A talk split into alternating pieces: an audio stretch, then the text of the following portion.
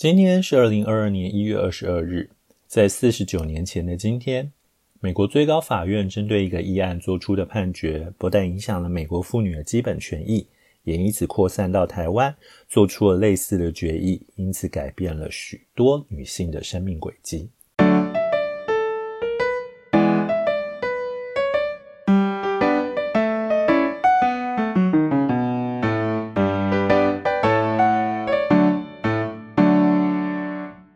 欢迎收听《永远的一天》The Day and Today。在距今四十九年前的一九七三年一月二十二日，美国最高法院针对罗素韦德案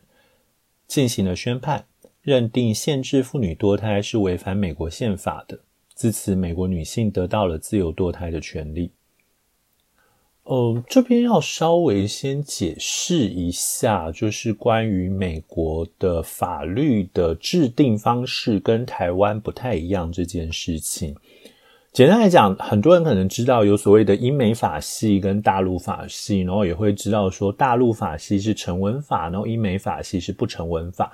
啊，所谓大陆法系是成文法，当然就是像台湾这样子哦，就是你有一个很清楚的刑法，你有很清楚的民法，然后法官只能从法条上面去找到这个法律，然后它的构成要件，然后再去思考你这个案件跟这个构成要件符不符合，最后告诉你你有没有违反这个法律，然后从中来量刑。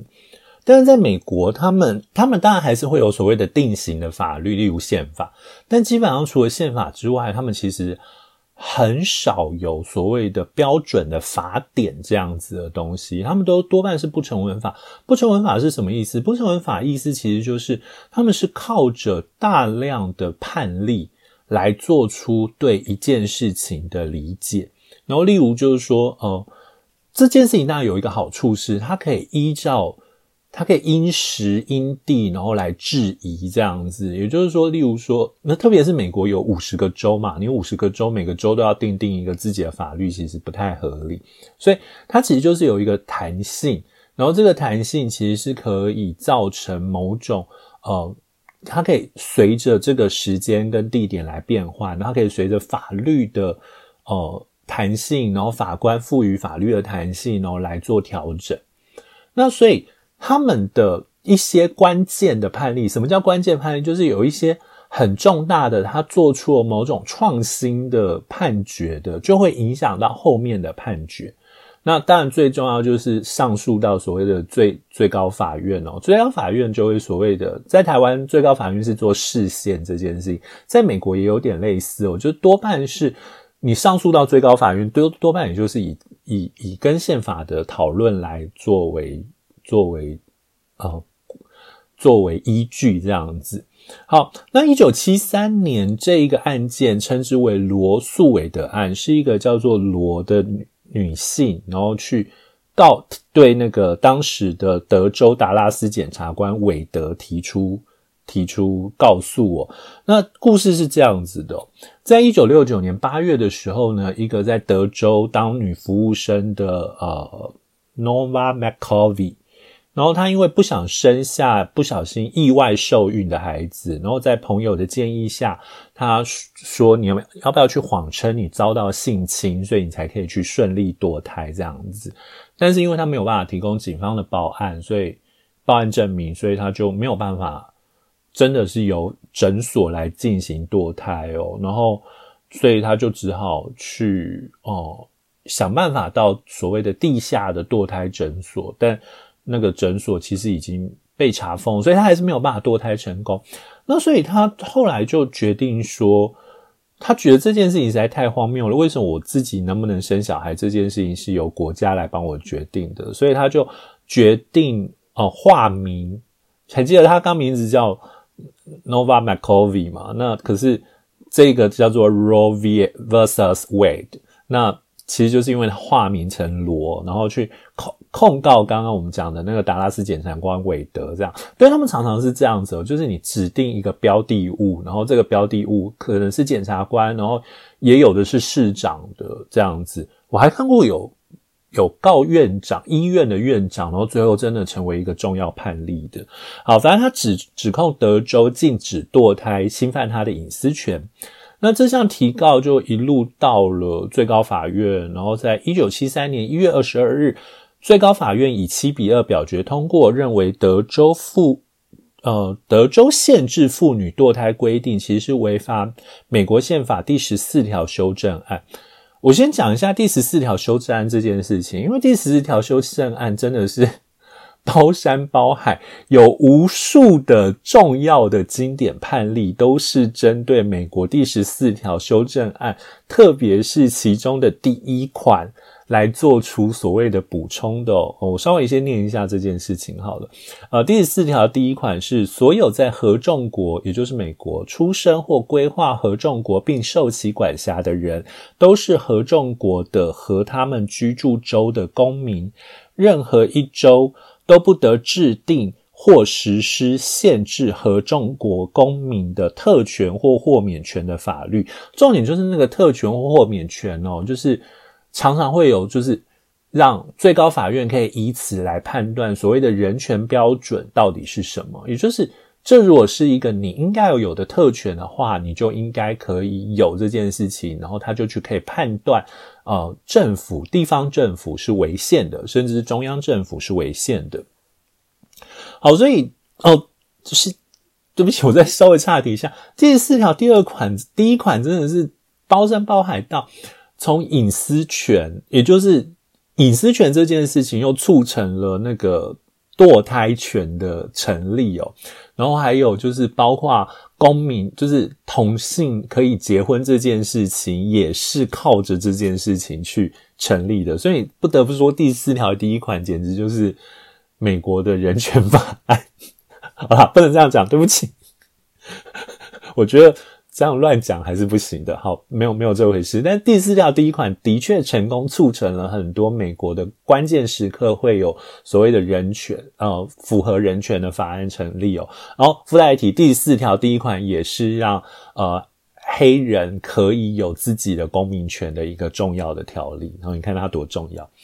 好，它真的是人权条例。为什么忽然又推翻自己？好，但不管怎么样，就是。呃，一九七三年一月二十二，这个针对罗素韦德案，呃，我是不是一直没解释罗素韦德案这个字怎么想？虽然那个你们如果看到 I G 或者看到那个 show note 上，应该都会看写看到，就是罗这个人去提出告诉，对韦德这个人提出告诉的罗素韦德案。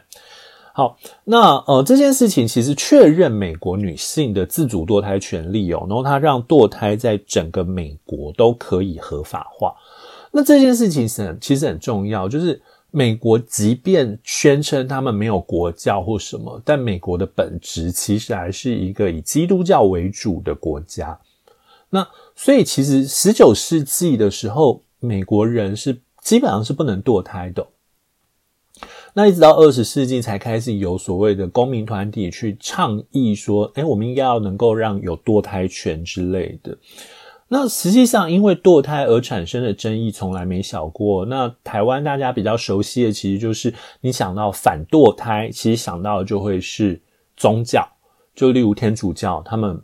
宗教教义上不能堕胎。那可是你常常会觉得，这其实是一个很荒谬的事情，是哦。就是为什么你因为宗教的教义，你就应该要人不能堕胎这样子？可是，请请先注意一件事情哦，我觉得在这件事情上，反而我会觉得宗教上不能堕胎这件事情，比宗教不准同性结婚这件事情来的合理一点。就是，之所以这样讲，其实是因为，呃，宗教不能堕胎，往往会有配套措施。这样讲很奇怪，但是呃，请记住哦，在呃圣经之中，其实是规定不以生孩子为前提的性爱是有罪的。就例如你呃，其实其实原文并不是打手枪啦，但是例如你呃把精液滴到土上是有罪的，其实就是就是它其实就是打手枪的隐语这样子。那所以换句话说，它本来就不允许你有非生育，就是不是为了生育而存在的性行为了。所以其实它禁止堕胎也蛮合理的，就是你本来就不应该要有那个小孩啊，就是你如果不想要有小孩，你就不该做。这其实是他的他的很一以贯之的逻辑啦，这跟那个同性结婚有点不太一样。哎，不对，其实同性结婚也是算在这个里面的。正因为同性没有办法有生育，所以你们就不应该有性行为这样子。但是，对，但我们现在都知道，其实你不太能够用一个宗教，就是那其实是一个老问题嘛。宗教如何作为普世标准这件事情？可这件事情其实也带来另外一件事情，就是堕胎其实跟性解放是有关系的，也就是我们开始主张有不以。呃，不以生育为前提的性关系，呃，在很长一段时间哦，例如我记得是西班牙吧，然后墨西哥其实也有，就是因为他们其实是非常虔诚的天主教徒的关系哦，所以他们其实会出现一种衣服，那个衣服就是他会把女生的全身都包得很紧。然后只有在下体的地方开洞，那是为什么？它其实就是让呃丈夫可以进去，但是不对除了性器官以外的地方有亵渎的意思。换句话说，他强调的是什么？他强调的是，我是因为要生育才跟你上床的，我不是为对你的身体起了淫欲而上床的。那这件事情，你当然很难说。对或错，但就是他们就是会有这样子的加在一起的概念。可是随着就是性解放这件事情，其实你也就会发现，我们本来就应该要有一个愉悦的性，但不一定要有生小孩的。前提，所以这时候避孕产品也开始产生。哎，请注意，天主教有一些教派是不允许避孕的。换句话说，你就是你不是不能堕胎而已，你是连连避孕都不行哦。所以，呃，你就知道这其实是一个很有趣的，大概会是某种永恒的难题哦。那但是到了现在，其实很难，很少人会跟你讲说不堕胎是因为性解放关系哦。其实堕胎有另外一个原因是。呃，以现在来讲，多半都是因为我们要承认妇女的身体权，也就是我们需要去，呃，应允妇女对他们自己的身体有着自主的权利，于是她可以决定她要生或不生小孩。那这个身体权在以前其实是需要跟丈夫妥协的，但近年来也开始出现那种，就是你应该。就算你丈夫跟你怀孕了，但你也可以基于个人的理由而决定，我自己不想要这个小孩。但实际上是这样啦，就是呃，如果大家有看过很多相关的文章的话，最常看到的一句话，可能就是性行为的代价为什么总是女人在负责？就是你这个性行为，假设是你们双方合意的，然后是一个不管你们为了要什么东西，但实际上是最后。你要生这个小孩，其实是你负责的，也是女性在负责的。大家不知道知不知道一件事情，在在台湾啊，基本上不太会有母不详的小孩，父不详的很多啊，不是那个很多是指在所有双亲有其中之一不详的状况下，父不详的非常多，但基本上不会有母不详，因为你妈妈一定是怀着你，然后去生小孩嘛，对，所以。所以那怎么可能会有妈妈生下来小孩，然后就是爸爸抱去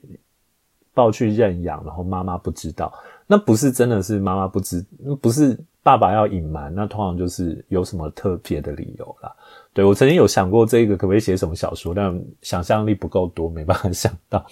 但是简单来讲，就是。正是因为这种代价其实由女性负责，所以你会发现不太会有母不祥的小孩哦。那另外一件事情，其实随之也带来的，其实也就是，哦，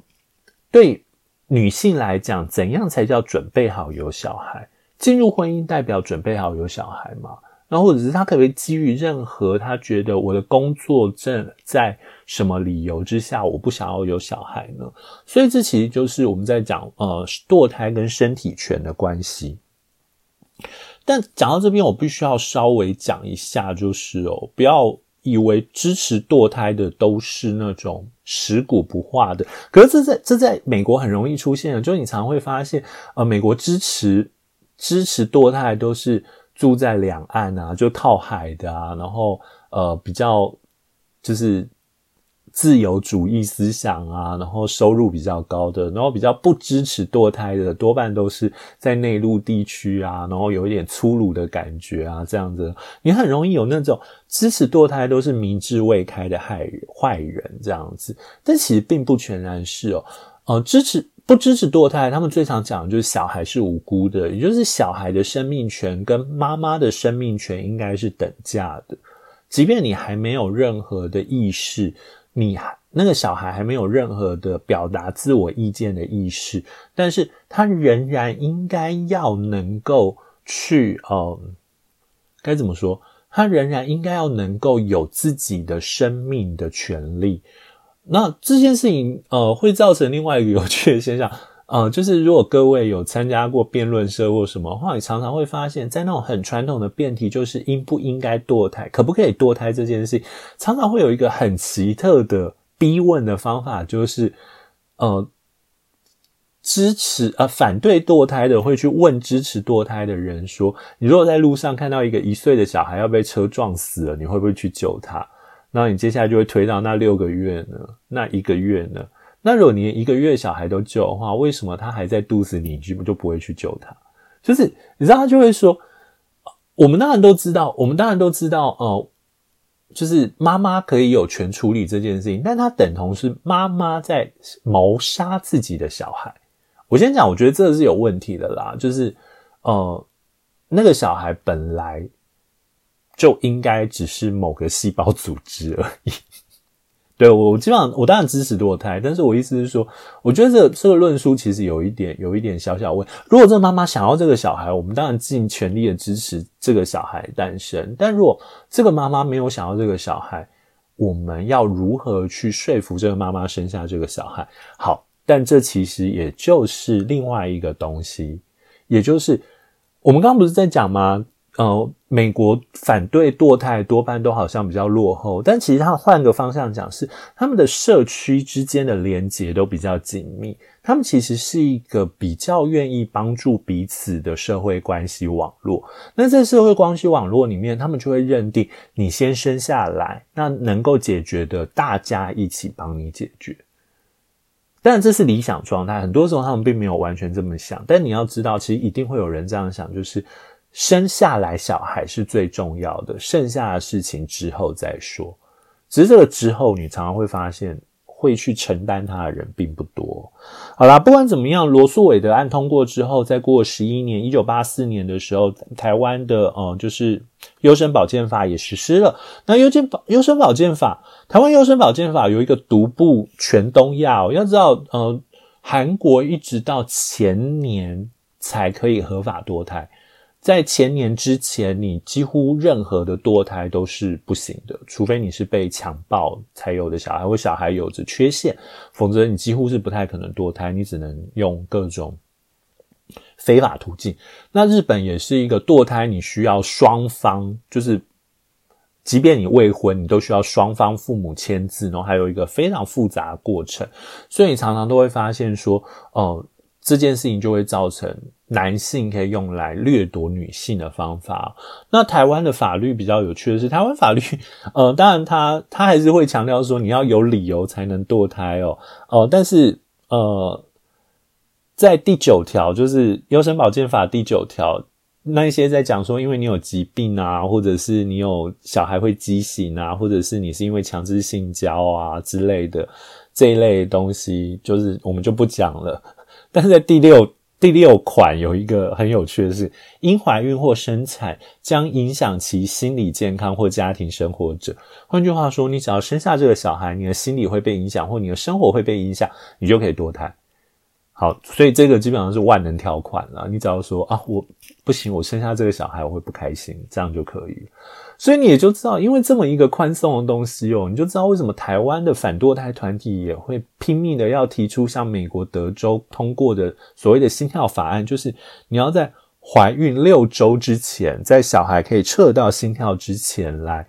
来来堕胎，否则你就不能堕胎。那也就是因为他们其实要阻挡那个无所谓的堕胎这件事情。那我自己觉得这还会是一个永恒的议题啊，但在台湾可能我觉得大家不太会会去改变可以堕胎这个习惯，因为呃，老实说，在宗教上，台湾的力量没有那么大哦。那个它不像，它不像那个就是同性结婚这件事情，同性结婚这件事情会触怒到台湾的父权关系。那可是呃，不能堕胎，堕胎这件事情倒是不会，所以我觉得。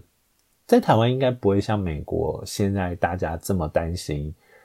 就是真的会不能堕胎这件事情。好，这是今天永远的一天。那如果觉得这节目很有趣，欢迎推荐给朋友，或者在你使用收听工具上评分与评论。如果有任何意见，欢迎透过 First Story 在 Show Notes 上提供单集连接留言，或追踪我的粉专与 IG。Show Notes 上有个节目相关链接，里头都可以连过去。我是屈臣，谢谢你的收听，Have a nice day，bye。